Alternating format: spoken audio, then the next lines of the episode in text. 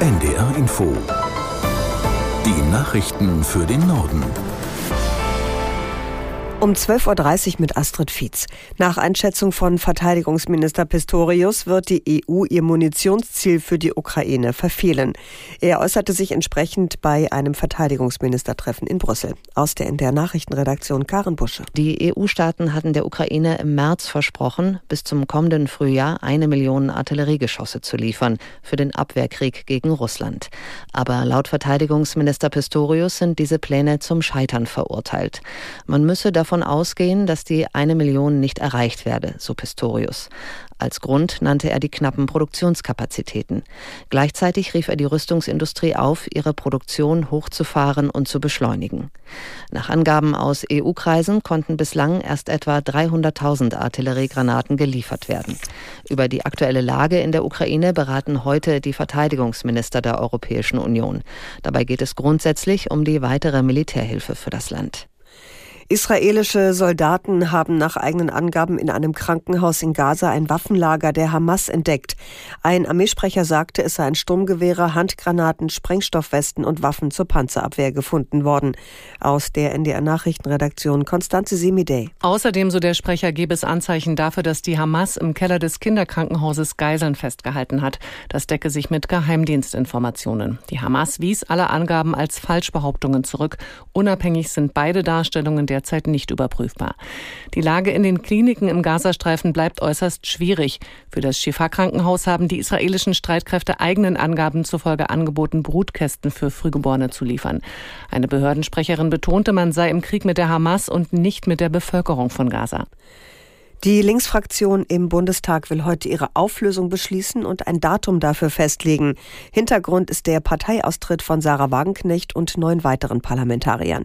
Aus Berlin Christopher Jänert. Noch Fraktionschef Bartsch zeigt sich optimistisch. Er spricht vom Ende der Fraktion, aber er sieht auch die Chance für einen Neustart. Und er fordert, die lähmende Selbstbeschäftigung muss dann auch vorbei sein. Gemeint ist der seit langem schwelende Streit darum, wer die Meinung der Partei und Fraktion vertritt und wer nicht. Und Bartsch weist darauf hin, das Ende der Fraktion bedeutet nicht das Ende der Partei.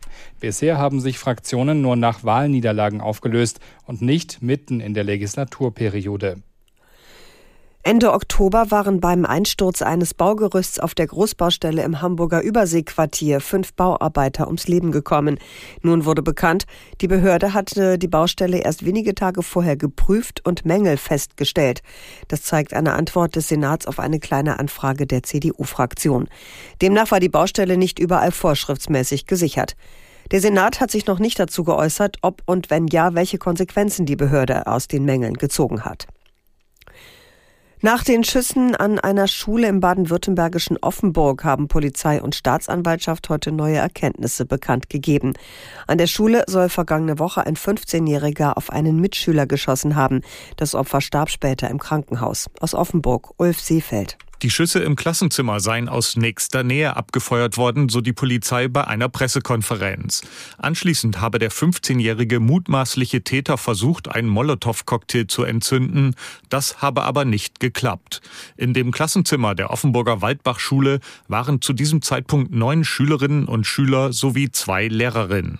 Wie die Staatsanwaltschaft mitteilte, lautet der Tatvorwurf derzeit Totschlag.